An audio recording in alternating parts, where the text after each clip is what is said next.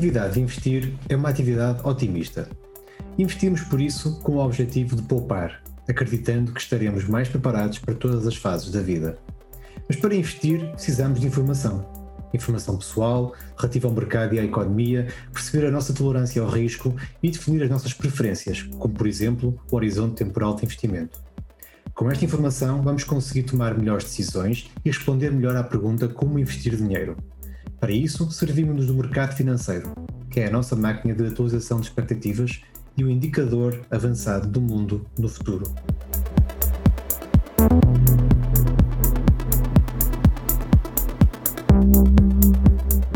Bem-vindos ao Future Proof Talks.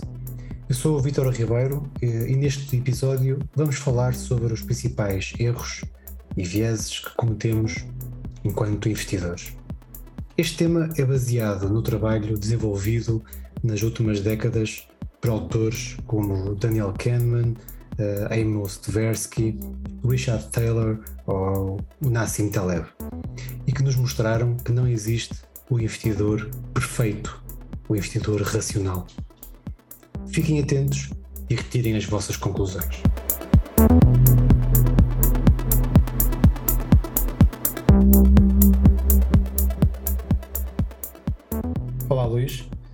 Bem-vindo a um novo episódio do Future Proof Talks. Um, neste episódio uh, vamos despertar um pouco os investidores para a temática comportamental, a temática que que nós gostamos tanto, não é? falamos muito sobre, sobre isto. No fundo, o nosso objetivo hoje é tentar explorar os principais erros e vieses, portanto, os erros que são mais comuns, os erros que mais cometemos uh, enquanto investidores. Uh, partimos daquele, daqueles, daquele, daqueles, daqueles, trabalhos desenvolvidos por, por economistas, por psicólogos, analistas como o Richard Thaler, o o Ted Ariely, o Daniel Kahneman, o, o Amos Tversky, Mary Statman, há vários. Uh, portanto, temos aqui um excelente ponto inicial para tentarmos desenhar aqui o, aquilo que são os principais erros, que são muitos, não é? Todos nós cometemos, todos nós temos, portanto, não é, não é por sermos, uh, por trabalharmos na indústria que, que, que não temos esses erros. Um, Aliás, eu acho que é, é a primeira pergunta até que, que, que, que te fazia seria esta: é, achas que os principais erros e vieses estão nos investidores ou nos profissionais da indústria? Se calhar estão em ambos, não é? Sim, e eh, por acaso pegas numa situação, situação engraçada, porque eu já tive a oportunidade de dizer várias vezes, eh, não sei se no podcast, mas pelo menos na minha vida profissional, que não é por ser profissional de, de investimentos que não temos estes vieses. A única diferença ou a maior diferença que eu vejo, digamos assim, eh, é que realmente lê-se, estuda-se sobre, sobre os enviesamentos e temos noção que o estamos a ter no momento em que estamos a ter. Muitas vezes não temos, outras vezes temos, ah, diria que a maioria das vezes acabamos por ter e, um, e pelo menos tentar controlar ou não agir eh, de, de, cabeça quente e sabemos que é uma, uma, uma situação emocional, não é? Quando, quando o ano passado uh, o S&P caiu 30% num mês, não vou dizer que não fiquei um bocado assustado, como toda a claro. gente, não é? Claro. Uh, mas, mas claro, não vamos começar a vender ao desbarato porque ah, e o fim do mundo vem aí. Não vem, pois as coisas vão normalizar e vão recuperar. Uh, às vezes é um bocado difícil uh, e daí estarmos sempre a bater na mesma tecla, que é IPS, mas que do ponto de vista de uma pessoa comum é ter um plano e seguir o plano, não é? E o que fazer eh, numa situação dessas, que nós também comentamos bastante, na situação de fazer rebalanceamentos, uh, nessas situações é importante também, por isso isto vem tudo em linha com nós também, porque somos humanos, não é? Os profissionais disto, nós não deixamos de sentir, isto é um, são sentimentos, são coisas humanas. Sim, então, agora, sim. Exatamente, a grande diferença é, vamos agir com base em emoções ou vamos agir com base no plano e na razão e, e algo, e coisas que já tínhamos planeado. agora, realmente, isto, posso dizer, da minha parte, é algo que, que entro muito, muito em conflito entre, em, em situações em que o S&P cai 30% no mês, entra muito em conflito entre a parte emocional e, e racional. Claro. Uh, mas de facto, pronto, é uma situação de stress tanto, tanto para os clientes como para nós. Claro, é isso mesmo. Aliás, e, e pegando nisto, uh, começando já aqui a explorar alguns dos, dos erros e vieses, um, e também fruto daquele, daquele trabalho que, foi, que já disse, aqueles uh, grandes autores que continuam aí a, a, desenvolver muitas experiências, eles próprios acabaram por um, organizar aqui estes, estes erros uh, e dividindo em duas grandes categorias, são os erros cognitivos e, e, os, e os vieses emocionais.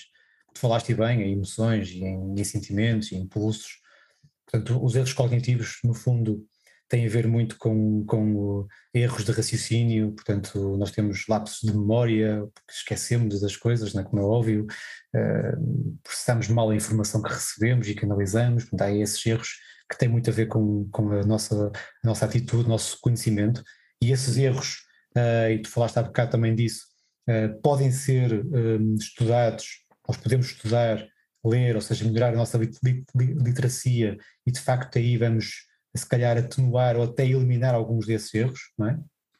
Mas depois temos os erros emocionais e esses resultam muito da, dos sentimentos, da formulação, da, daquilo que é o impulso, a intuição, e neste caso é mais difícil de atenuar, de eliminar, ou seja, nós podemos atenuar, mas eliminar estes, estes viés, estes comportamentos é muito mais difícil porque está inato, somos, somos nós, não é? Somos humanos, aí está, como tu disseste, e, e por isso são muito difíceis. Bem, vamos, vamos começar por um, por um dou-te o pontapé de saída, uh, a tua oportunidade.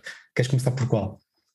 Eh, já que estamos a falar desta esta situação, tem tudo a ver com a aversão à perda. Claro. Exato. Nós, nós como humanos, uh, e depois há muitos, há muitos estudos sobre, sobre isso, mas, mas aquilo, aquilo que eu sei que preferes é, é o Prospect Theory, não é? que diz que. que não prefiro, mas. sentimos, sentimos as perdas pelo menos duas vezes mais do que os ganhos, não é? É isso mesmo. Uh, e, e realmente. Uh, Está aprovado. Emo, tá, e, e emocionalmente, olhando para uma carteira em que um fundo está a subir 10% e o outro está a descer 2%, não te interessa o que está a subir 10%. Tu olhas é para o que está a vermelho, uh, está, está a descer 2%, não é?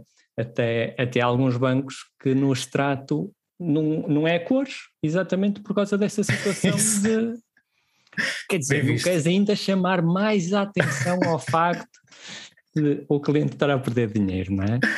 É isso. Pode ser, pode ser algo que, no fundo até seja uh, positivo, porque eh, não está não tá a gerar algum tipo de, de pânico uh, uh, no cliente. Mas pronto, é como tudo, tem as suas partes negativas, as suas partes positivas, mas realmente.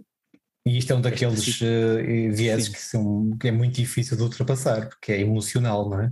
Nós, nós temos muita tendência para valorizar mais está o, as perdas e depois até acabamos por. Uh, está relacionado, que é. ficamos quase que. sei lá, impelidos a fazer mais transações, mais, Uh, não é? Tentar ir atrás daquilo que é o prejuízo, é? tentar o nível de. Ah, isto há uma série de, de, consequências relacionadas com a aversão à perda que estão que, que, se, que, têm ligações a outros, a outros viés e outros erros. Sim, sim, é? sim.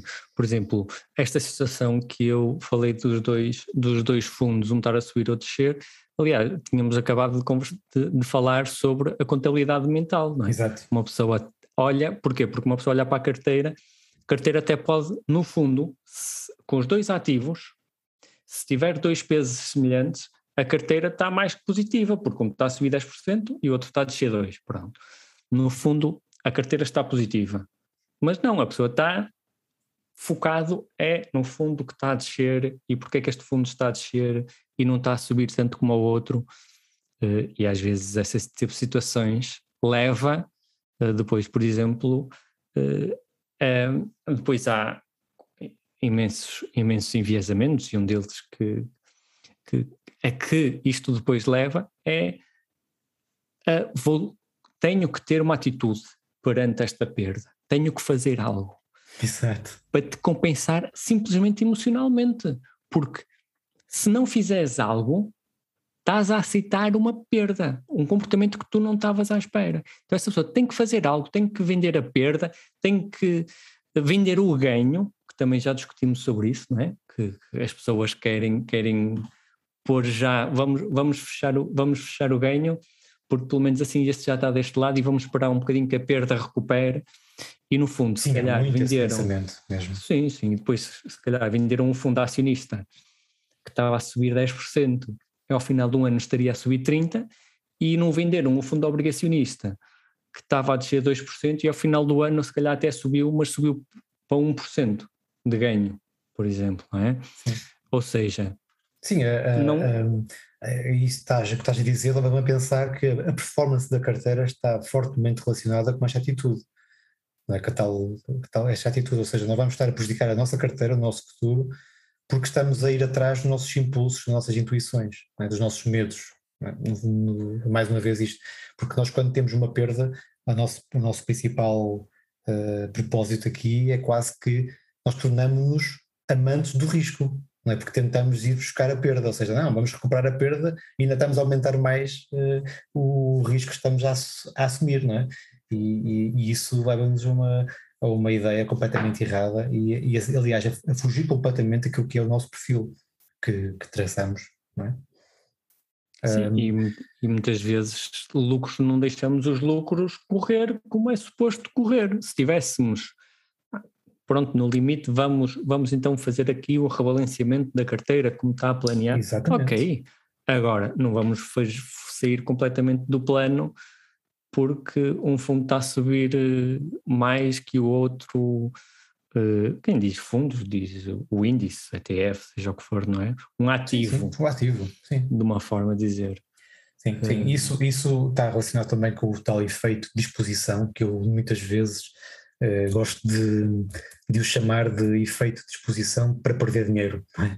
que é a tendência para vender ativos que, que aumentam, é, que, o que nós dissemos, é? nós temos muito aquela tendência de vender ativos que, que estão positivos, é? que estão, ao mesmo tempo que mantemos os que estão, que estão negativos, portanto é essa, ou reforça-se, ou reforça-se, isto é, isto é um tal efeito de exposição. Um, e depois isto Uh, já falamos sobre, sobre a questão da contabilidade mental, né, de, que é um dos, dos vieses cognitivos, e esta versão à perda é um, é um, é um viés emocional, né, tem, é muito difícil de, de ultrapassar, nós, temos, nós sentimos isso, um, mas também um, leva-me aqui a um, até um artigo que tu escreveste aqui há uns tempos, que é o The Loser's Game, que, que falas também nisso, né, que, que tem a primeira regra de investimento, qual é que. É, o, quer dizer, mas não, não fui eu, não fui não eu quem inventei, não é? Eu sei, eu sei. Mas, mas a, primeira, a primeira regra de, de, investimento devia ser não perder dinheiro, não é? Exato. E, eh, mas eu disse, está em investimento, mas em relação, como, como estávamos a conversar antes de, de, começarmos a gravar o podcast, em relação à vida. Muitas coisas devemos estar focados, se calhar, mais em como não fazer as neiras do que em que é que eu vou fazer para melhorar imenso a minha situação.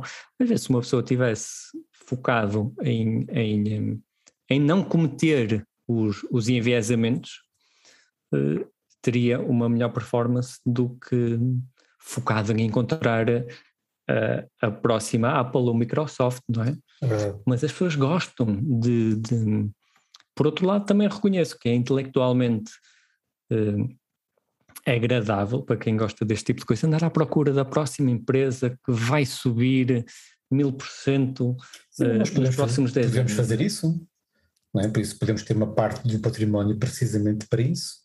Correto. É? E é, é, engraçado, até os, os uh, quem escreve aqueles livros que as pessoas pensam que são aquelas pessoas mais dogmáticas em relação a investimentos em ETFs e vocês não façam nada, não, me, não mexam, etc, etc, e depois nos livros escrevem tudo como é que um investidor, investidor quase perfeito uh, Se deve comportar, ser. E depois numa entrevista eles próprios são os primeiros a admitir, olha, eu tenho 10 a 20% da minha carteira para brincar.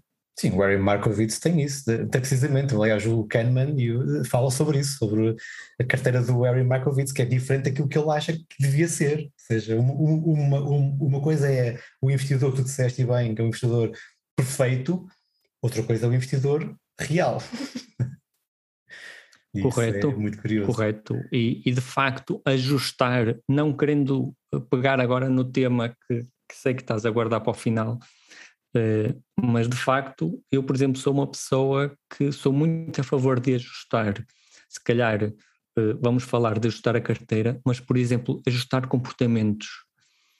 Uh, e digo muitas vezes, as pessoas dizem-me quando é a melhor altura para rebalancear e estão à espera, porque sabem que eu estudei isso, e estão à espera que eu diga, olha, em janeiro, em fevereiro, em março, ou em dezembro, ou for, eu digo, melhor altura para, para, para, para reforçar, para rebalancear, vamos, vamos falar de si então. Recebo bónus da empresa? Recebo. Então esse é o melhor mês. Quando eu recebo bónus, ponho o dinheiro todo no todo, ou, ou a Sim, parte que achar relevante. Poupança, uh, põe, é, né, é esse mês, é esse mês. Recebeu, é dinheiro extra. Ou, por exemplo, a pessoa que recebe o 13 terceiro mês, o subsídio de férias, metade vai para a poupança. Quando é para, quando é para, para reforçar, é nesses meses, porque Sim, está nós com temos dinheiro batido, extra. Temos batido muito nessa tecla, aliás, é.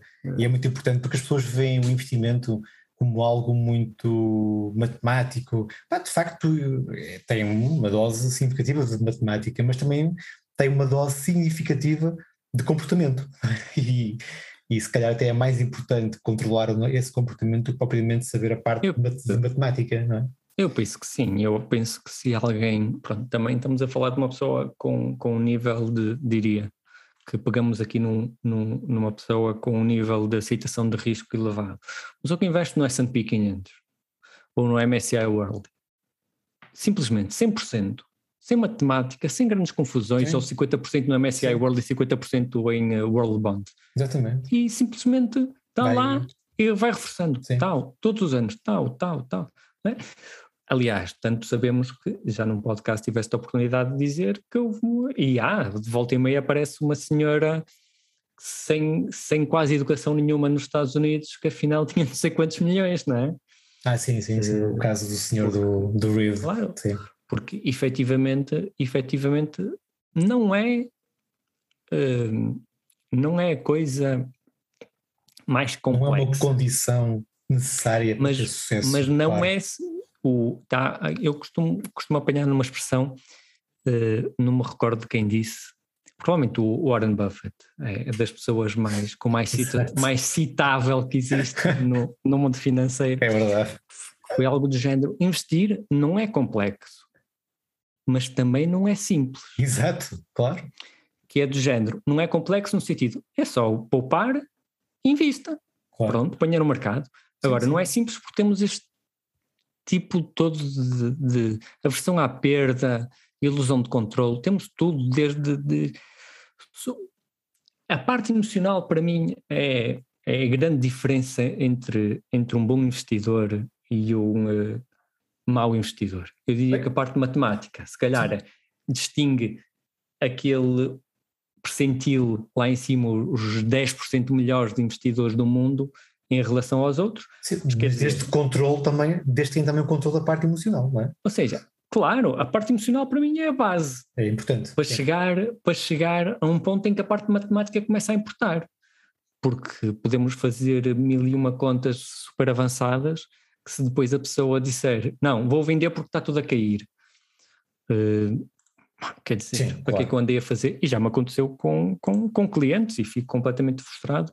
Quer dizer, uma pessoa anda a perder tempo, andamos a perder tempo, andamos a fazer 30 por uma linha, tudo muito certinho, e depois, não, não, está tudo a cair, vamos vender. E depois vender no fundo.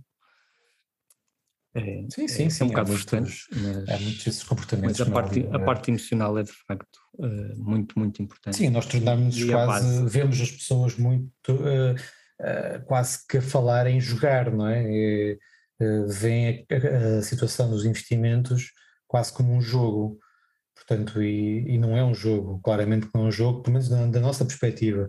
E por isso é que estamos aqui a, a, falar sobre os principais erros, não é? E tu falaste há bocado da ilusão do controle, podemos falar um pouco sobre, sobre esse, que, que no fundo há aquela sensação de que nós investimos naquilo que mais controlamos, é? há muito essa, essa tendência de, de, de queremos influenciar os resultados quase que fazemos, uh, quase que pensamos, né? eu vou comprar, estamos a olhar para o quadro das cotações e a pensar, vou conseguir influenciar a cotação, né?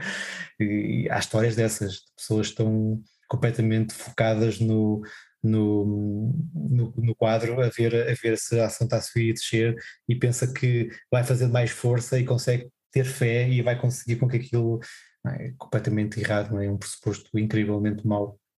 Mas já há muito, por exemplo, do lado dos traders, há muito essa sensação. Os traders têm, nós falamos com muitos traders, acreditam que têm o controle. É? E, ah, sim, sim, sim. sim e, completamente. Um, alguns, pode levar. Assim, pois, é, podem ter o controle uh, em certa medida, mas há de haver ali alguns comportamentos que não vão conseguir controlar. Não é? Ias dizer qualquer coisa, Luís, desculpa.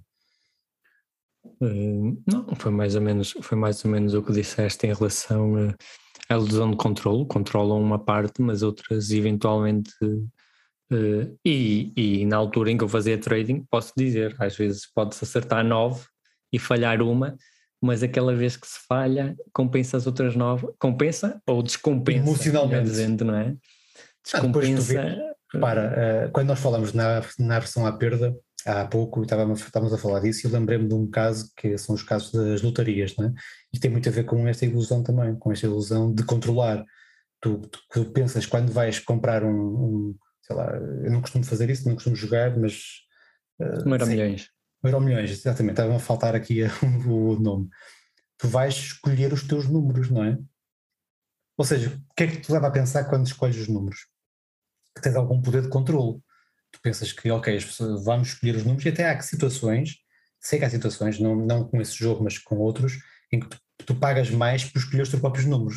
Mas se for à sorte, há um preço, não é? se for, mas se escolheres os teus, os teus números, ainda pagas mais, ou seja, as pessoas pagam mais para escolher os teus números, porque pensam que poderá ter mais probabilidade Sim. de terem sucesso. Muita, muita, muitas histórias de euro milhões, posso dizer até, até o meu pai, e, é muito comum aquelas é pessoas é que todas as semanas põem a mesma chave.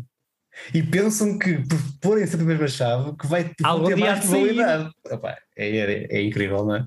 Algum dia a sair, era, no, no, no caso do meu pai, era os anos de aniversário, Exato, anos de, é muito de, comum. nascimento de, de família minha. Sim, sim, mãe, sim, sim, sim, sim, claro. Não, é terrível, Portanto, isso é engraçado. Realmente.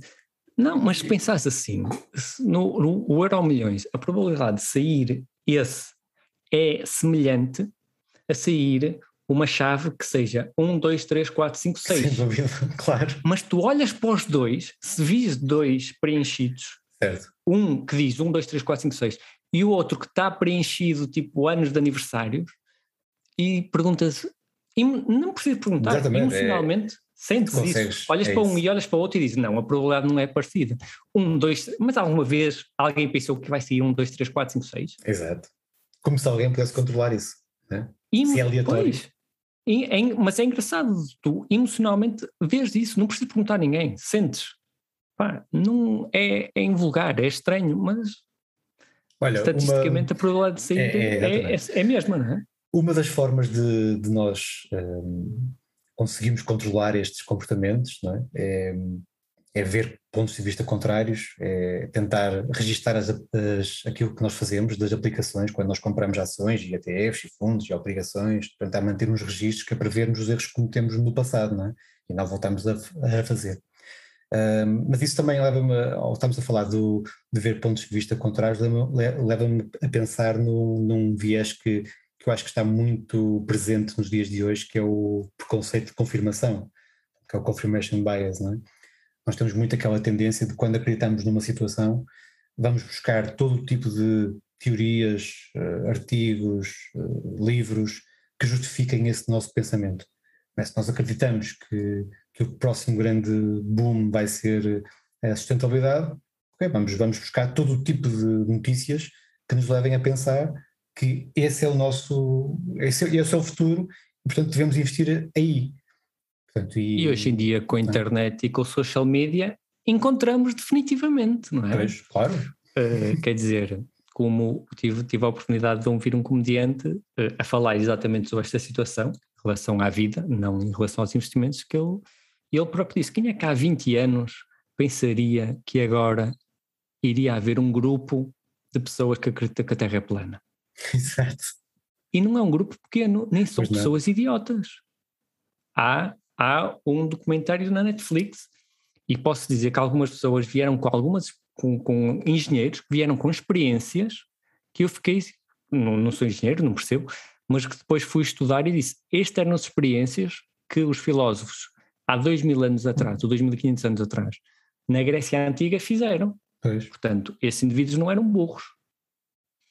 Mas está, sim, sim, é esse, é, é, esse é conceito de confirmação. É completamente é, emocional. Sim, mas isto aqui requer também, está, mais uma vez, apesar de tudo, são pessoas que estudaram, mas requer que, que as pessoas façam questões, ou seja, ok, mas se eu acredito nisto, será que não há outras opiniões? Então, temos que ver pontos de vista di, di, diferentes. Temos que, e, e, e, quando estamos a falar de, investimentos, um, eh, nós, nós temos que olhar não para aquilo que dizem os nossos amigos, né, os nossos, lá, nossos gestores de conta, eventualmente, e, e, temos que olhar para outros pontos de vista, ou seja, nós não estamos uh, sempre certos, é? e as pessoas nada melhor do que nós próprios para sabermos aquilo que temos fazer, é?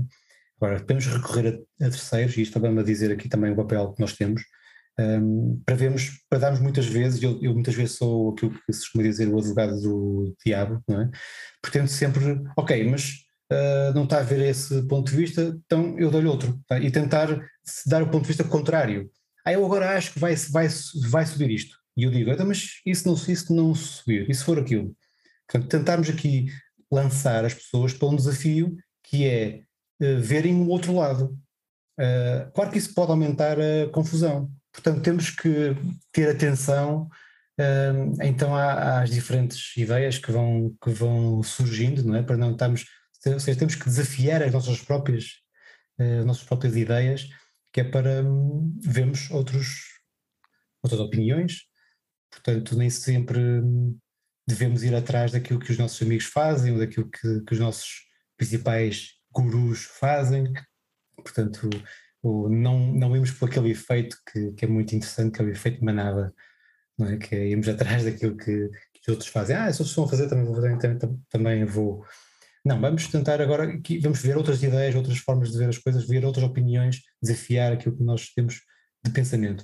Uh, isto também leva, leva, leva aqui a, a, um outro conceito, a um outro, digamos, a um outro pensamento que tem a ver com, o, com a forma como nós jogamos, porque nós, quanto mais vieses cometemos e temos, mais vezes, mais, mais transações acabamos por, um, por querer fazer, é? Nós temos muito aquele comportamento de, de ah, pá, se nós formos mais ativos no mercado, estamos a fazer melhor, é? Então estamos a transicionar muito, é aquilo que nós chamamos de excesso de trading, uh, estamos a pagar muitas comissões, estamos a gerar muitos impostos, uh, estamos a fazer aquilo que um jogador faz.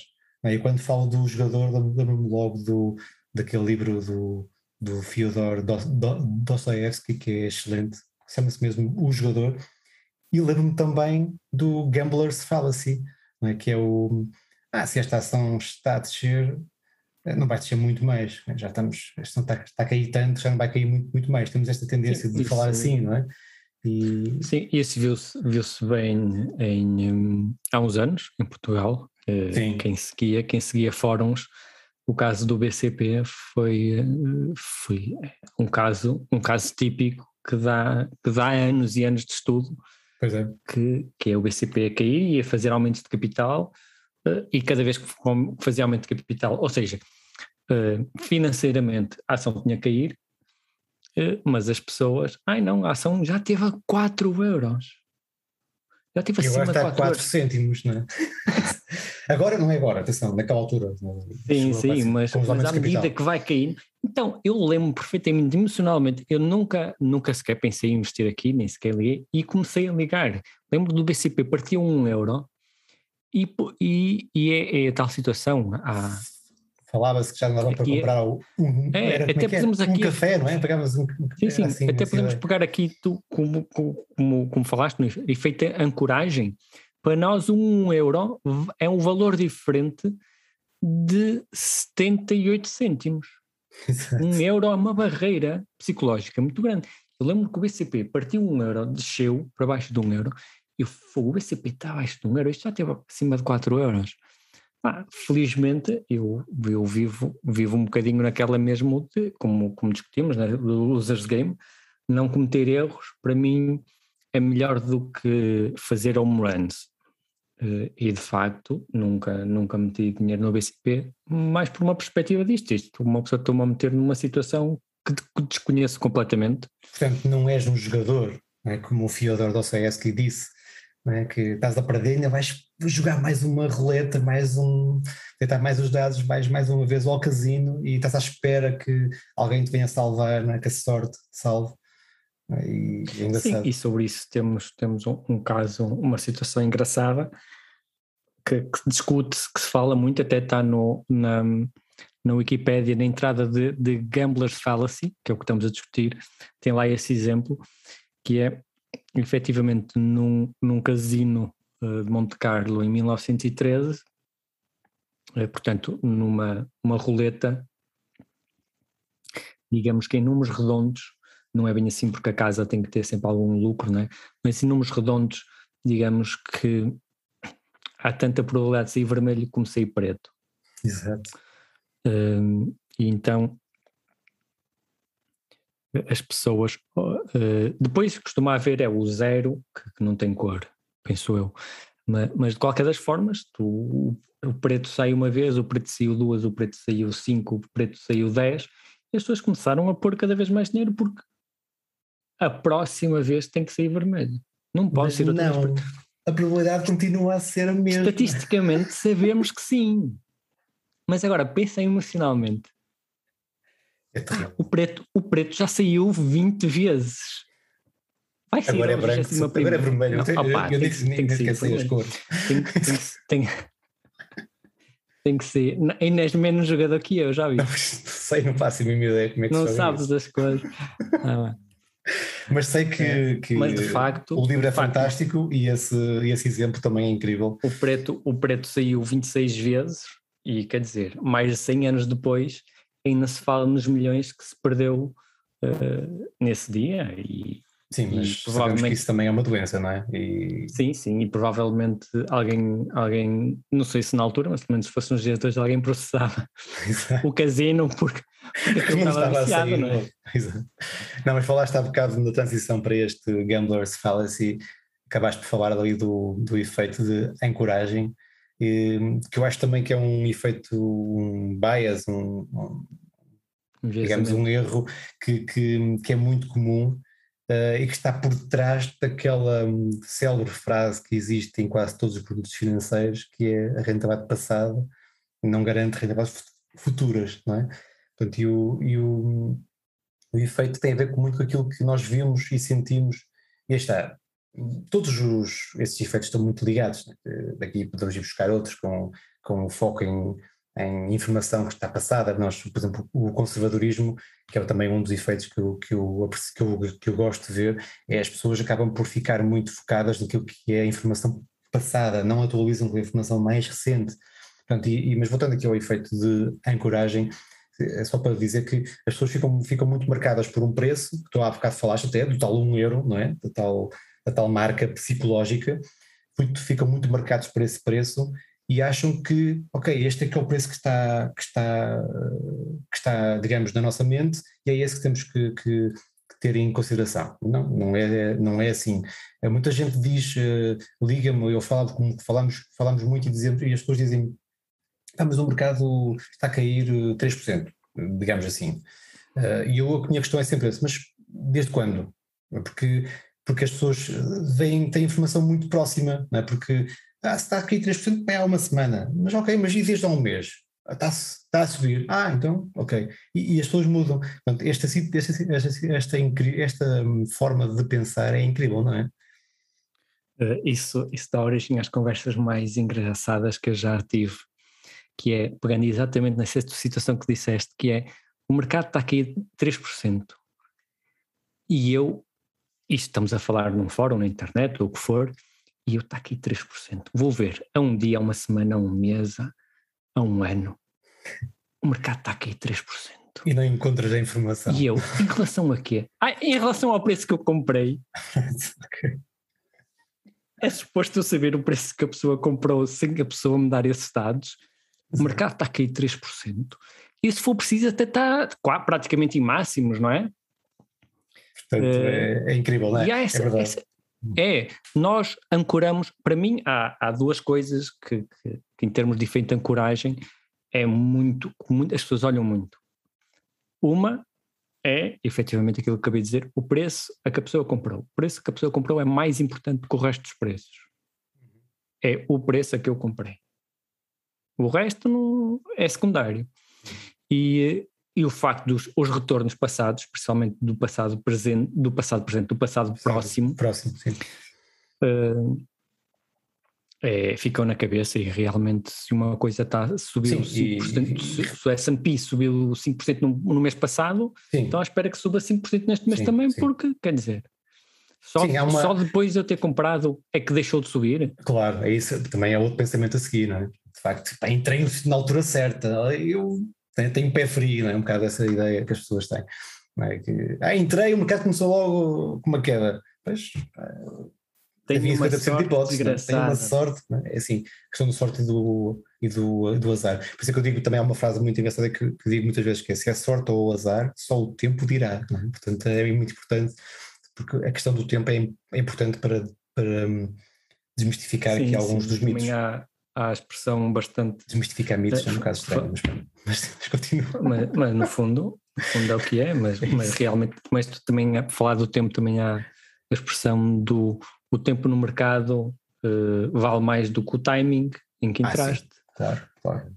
Realmente precisas, precisas de investir, porque as pessoas olham muito para o investimento como a sensação que falaste do jogo e do casino é. e o que for. Sim. Quer dizer, se eu, se eu estou a investir, se eu estou a fazer, as pessoas têm que olhar mais como ser donos de negócios.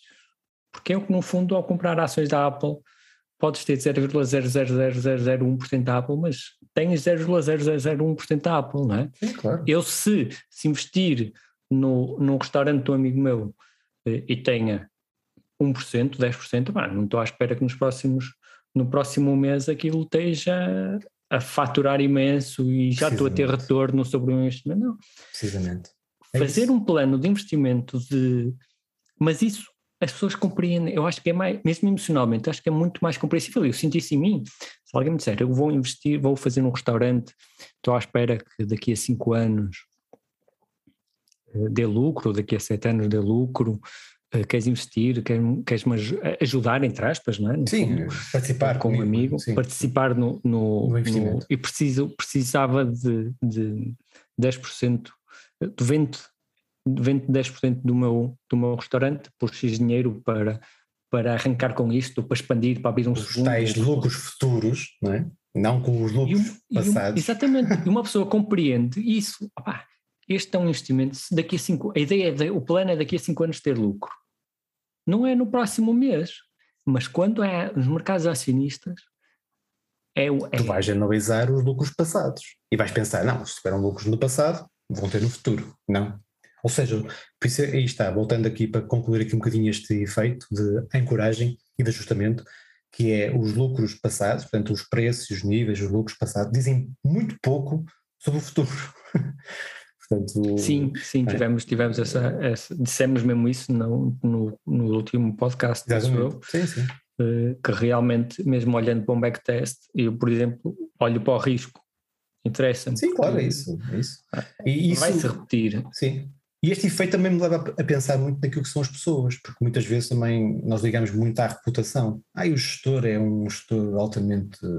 tem uma reputação incrível, é, este fundo é gerido por tal pessoa, não é? lembro-me muito, de, há fundos que estão marcados por aquelas pessoas, pelos gestores que tiveram à frente do fundo muitas vezes, muito tempo, muito, muitos anos. Uh, e isso influencia o nosso investimento. E não pode ser é? porque ficamos, está, estamos ancorados não a um número, mas a uma pessoa. Okay? Podemos confiar muito nessa, nessa pessoa, mas isso não nos vai dizer, quer dizer, muito sobre aquilo que é o futuro. Uh, o que vai dizer é a política de investimento, é o plano, está mais uma vez, estamos sempre ao, sempre ao mesmo. Se o nosso plano for compatível com determinados investimentos, é com esses que devemos ter, estar investidos, não com outros que, que, que sejam, digamos, de reputação. É, eu, eu, fico sempre um bocado de pé atrás quando, quando um fundo, por exemplo, tem enorme publicidade, é? tem a tal reputação.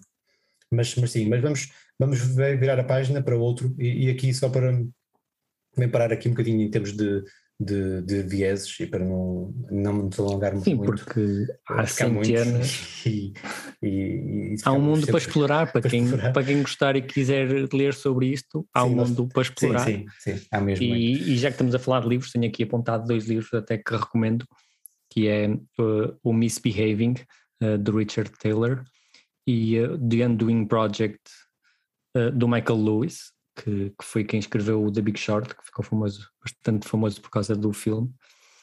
Uh, também escreveu outro filme que eu adorei, que foi o Money... Outro filme, não, escreveu outro livro que deu origem a outro filme que eu adorei, que foi o Moneyball. Exato. Uh, que também que é com o Brad Pitt, que também é um ótimo filme. Uh, mas pronto, o Undoing Project é sobre a amizade de duas pessoas que já falamos bastante falamos ao longo dos podcasts, uh, não é? Que, que efetivamente alteraram o um, landscape, a paisagem do, do mundo económico, principalmente no que diz respeito, e nenhum deles era economista, nenhum dos dois, não é? Eu diria mais até o mundo financeiro, não? no mundo dos investimentos sim, até. Sim. Muito, exploraram muito essa vertente dos erros que cometemos enquanto investidores, ou seja, eu já até tinha o, não sei se é o nome deles, nem vou dizer, tu a seguir dizes, mas até um deles até dizia que um dos grandes incentivos dele era perceber porque é que as pessoas cometiam tantos erros com dinheiro, era uma das grandes motivações dele, era tipo, não, eu tenho que perceber porque é que, porque é que tanta gente faz tantas coisas estranhas e confusas com o dinheiro. É? Mas depois passo a palavra para dizer hum. então os nomes deles. Os nomes? Ah, não faças isso, que eu sou, que eu sou mau com nomes. Uh, o Kahneman. É o Daniel Kahneman e o Amos Tversky.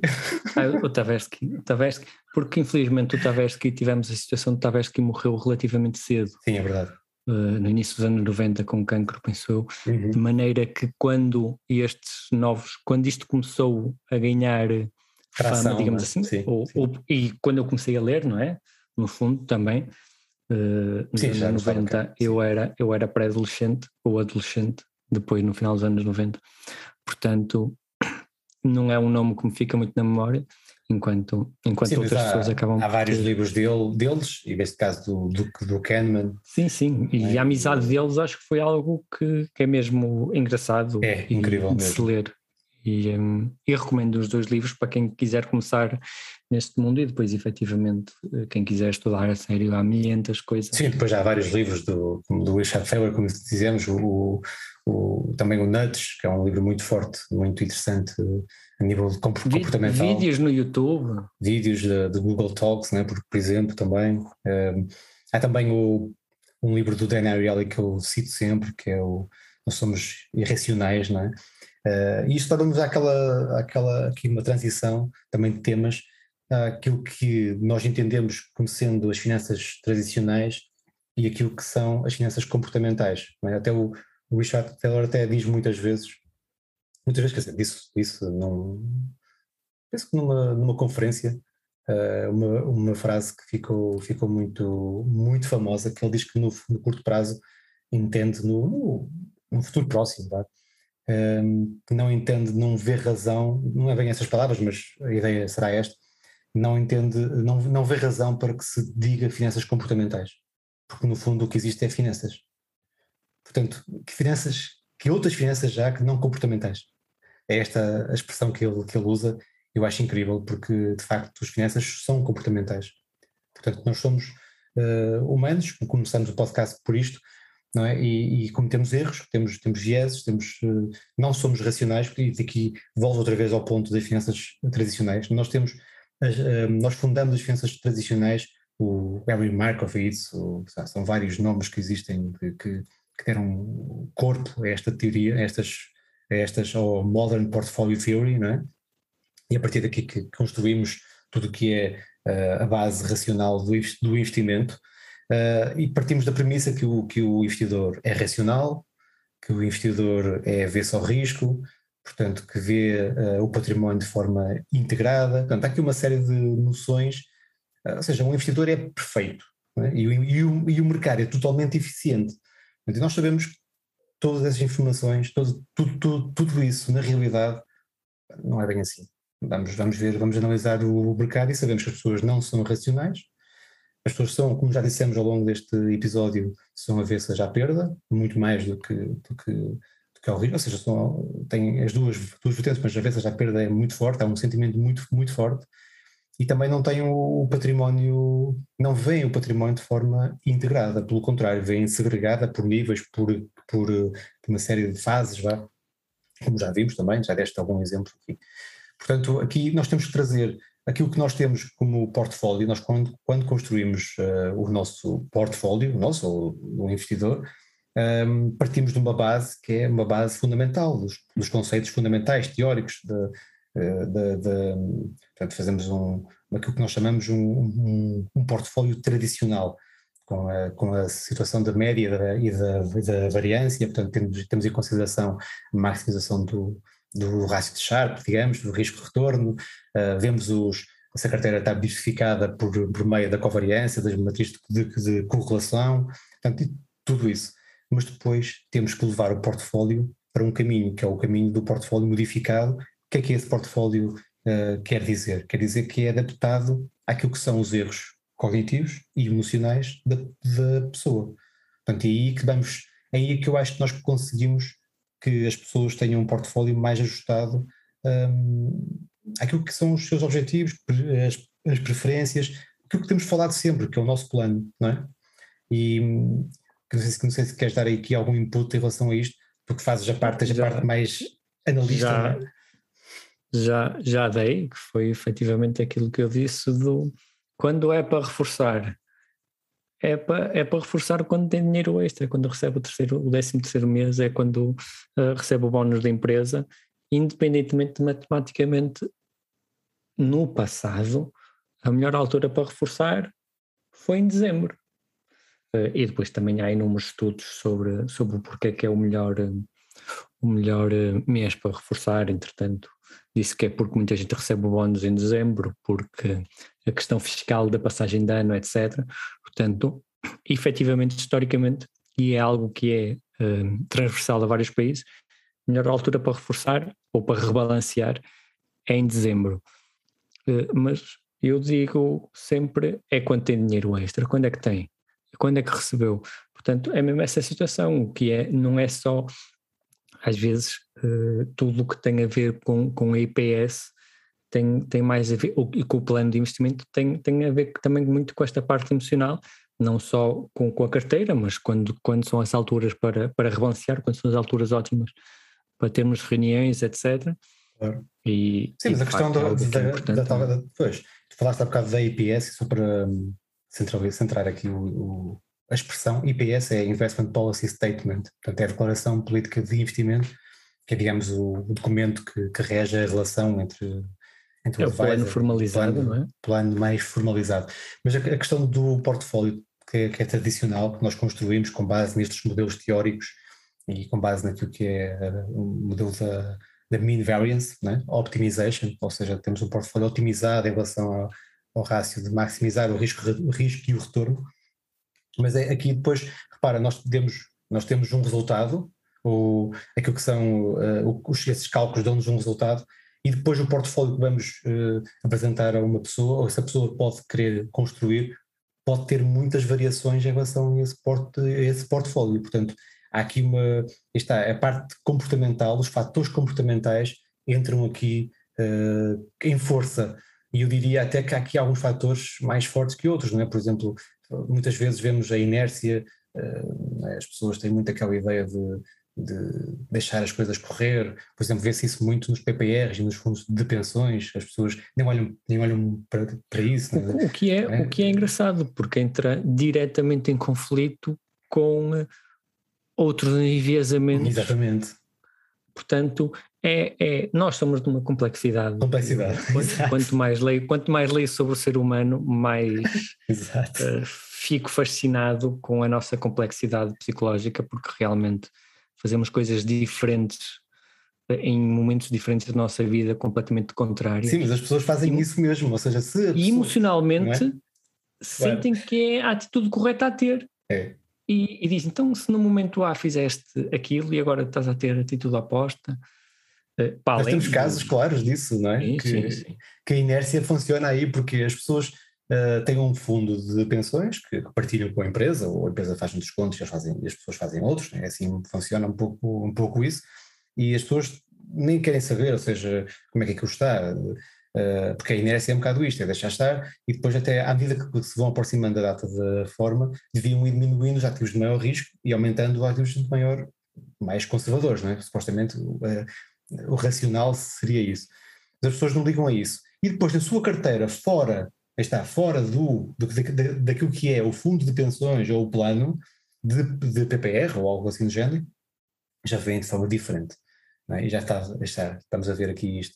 E depois já há aquela diversificação também que eu gosto muito de, de falar, e por isso é que eu digo que o portfólio tradicional não é mesmo o portfólio que as pessoas depois têm, uh, que é a diversificação de forma ingênua, que é dividir um por ano, é? ou seja, uh, ah, se eu tiver eh, mais que 100 de dinheiro, se dividir em 10 ETFs ou 10 fundos já estou a diversificar. Não, não é, não é bem assim. Não é, não é assim de todo. É? Porque podemos estar a diversificar ou seja, podemos estar a, a subscrever, uh, aliás, nós já acho que demos este exemplo num, num outro podcast, uh, se estamos a investir uh, 10, uh, em 10 ações de, do setor, por exemplo, de, da energia, não estamos a diversificar, né? estamos a diversificar dentro do, do, do setor, não é uma carteira diversificada. Portanto, há aqui muitas situações que temos que analisar e, e, a questão de, também do ser familiar também, também acho que é uma, um fator muito, muito importante Aqui em Portugal talvez não se note muito bem isso, porque o nosso mercado financeiro é, portanto, é praticamente inexistente, não é? e aquilo que existe é de facto pouco. Uh, mas uh, o home bias é, está muito presente naquilo que são os portfólios diferentes, ou seja, da diferença que, que, que é um portfólio tradicional. É muitas aquela tendência das, das pessoas investirem naquilo que conhecem, naquilo né? Sim, que isso... acham que podem controlar, não é? Sim, isso muitas vezes leva a uma atitude completamente errada, que é as pessoas investirem na empresa onde trabalham. É principalmente é nos Estados Unidos, eu leio imenso sobre isso. Pessoas que investiram imenso em empresa. E depois, se a empresa, vai, se a empresa tem problemas económicos uh, e vai à falência, perde dos dois lados. Perde porque perdeu o emprego e perde porque perdeu os investimentos. Mas repara, aqui também há isso, também há isso. Estás a falar dos Estados Unidos, eu sei, eu percebo o que é que estás a, sim, sim. a dizer, mas aqui também temos, já começa a haver, não da mesma dimensão que existe lá, mas as stock options, a, os incentivos a comprar ações da própria empresa. Aliás, ainda, ainda há bem pouco tempo havia descontos nos, na, naquelas uh, ofertas públicas uh, iniciais, havia descontos para os trabalhadores comprarem ações da própria empresa, não é? Eh, ou seja, é um incentivo, quer fiscal, quer financeiro, de descontos do preço, ou seja, quase que a dizer, não, comprem isto. Portanto, isto, isto é, um, é, um, é, uma, é um exemplo de home bias, de, digamos, de estamos no investimento por familiaridade, não é? Portanto, bem, acho que já dissemos bastantes erros e vieses, acho que temos aqui, uh, foi bastante extenso. Sim, tínhamos, tínhamos pano para mangas e como disse, quem quiser, até recomendei dois livros e quem quiser eh, ler mais, estudar mais, o que não falta é, Sim, é informação. a literacia financeira é essencial, é? é um dos fatores importantes, mais importantes, se calhar, para atenuar ou até eliminar alguns destes eh, comportamentos, não é?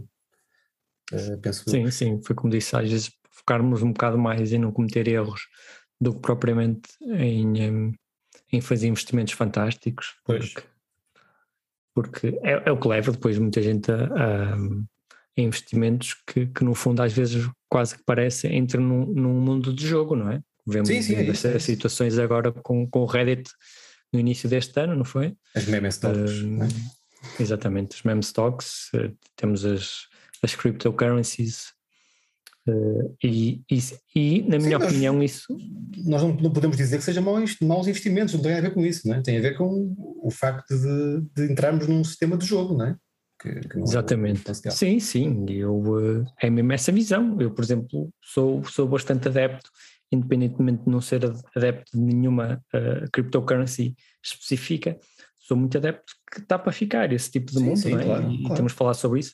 Agora, não é numa perspectiva de, de jogo, de comprar e vender e fazer trading. Claramente. Que isso, infelizmente, muitas vezes, parece que corre mais vezes mal do que bem, não é? Bem, ou corre uh, bem aos outros sim, e a nós, e corre, a nós corre mal. É isso. É, normalmente é assim. Temos a rezar. Sim, para finalizar e só para deixar aqui eh, três questões que eu acho que são essenciais para as pessoas irem pensando e no tal, mais uma vez reforçando nos tais vieses, erros cognitivos, ou seja, nós temos que perceber uh, esse tipo de comportamentos, o nosso próprio, ou seja, a nossa própria autoavaliação.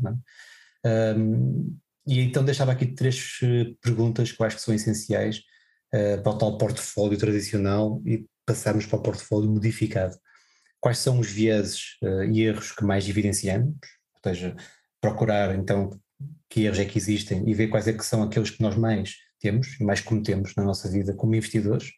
Depois, que tipo predomina, ou seja, se os, os erros são mais emocionais ou mais cognitivos, porque isso é diferente, ou seja, como já dissemos, os cognitivos podem ser, se calhar, mais facilmente eliminados ou atenuados com estudo, uh, outros nem, nem tanto. Uh, e depois, uh, se esses viés influenciam a construção do portfólio e a tomada de decisão, né? porque a tomada de decisão é importantíssima. Eu acho, então, eu acho que no fundo, eu acho que no fundo, ao, ao lermos isto e ao estudarmos isto, uh, temos que ter um pouco mais de autoconhecimento em relação, em relação a nós, não é? Claro. Como enquanto investidores e, e o que é que isso pode prejudicar uh, os, nossos, os nossos investimentos. Sim, o que é que nos pode nosso... levar, a levar a perder dinheiro?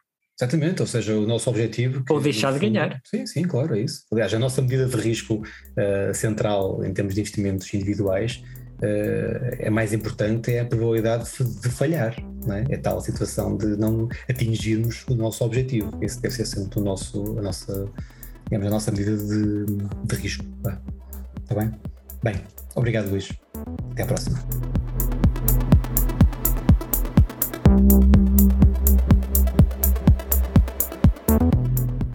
Neste episódio abordamos os principais erros e enviesamentos que evidenciamos quando investimos dinheiro. Para mais conteúdos e informações sobre este e outros temas, acedam a futureproof.pt e às atualizações no nosso LinkedIn e Twitter. As finanças são comportamentais e não há finanças sem erros e vieses. O caminho é mais conhecimento, é mais literacia financeira.